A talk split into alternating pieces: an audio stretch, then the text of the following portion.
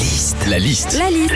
La liste de Sandy sur Nostalgie. Alors le week-end, quand on bosse pas, on se dit qu'on va se reposer, mais non, parce que le week-end, on a toujours des petites obligations. C'est parti pour la liste improbable de Sandy, la liste des choses qu'on est obligé de faire le week-end, obligé. Le plein de courses, ça, ça fait partie des choses qu'on est obligé de faire le week-end. Acheter du pec citron, un pack départ et du chavroux, tout ça, euh, en général, on s'en rappelle parce qu'on s'est fait une petite liste. hein.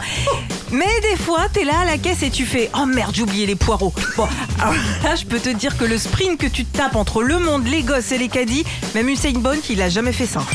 Parmi les choses qu'on est obligé de faire le week-end, il y a aussi le dimanche le repas de famille ou le brunch avec des potes. Mais ça, c'est pas le pire, non. Le pire, c'est qu'on t'oblige après manger à aller faire une petite balade digestive. Oh, la galère. Bah non En plus, en ce moment, il fait moins 15. Moi, je veux digérer sur le canapé. hein.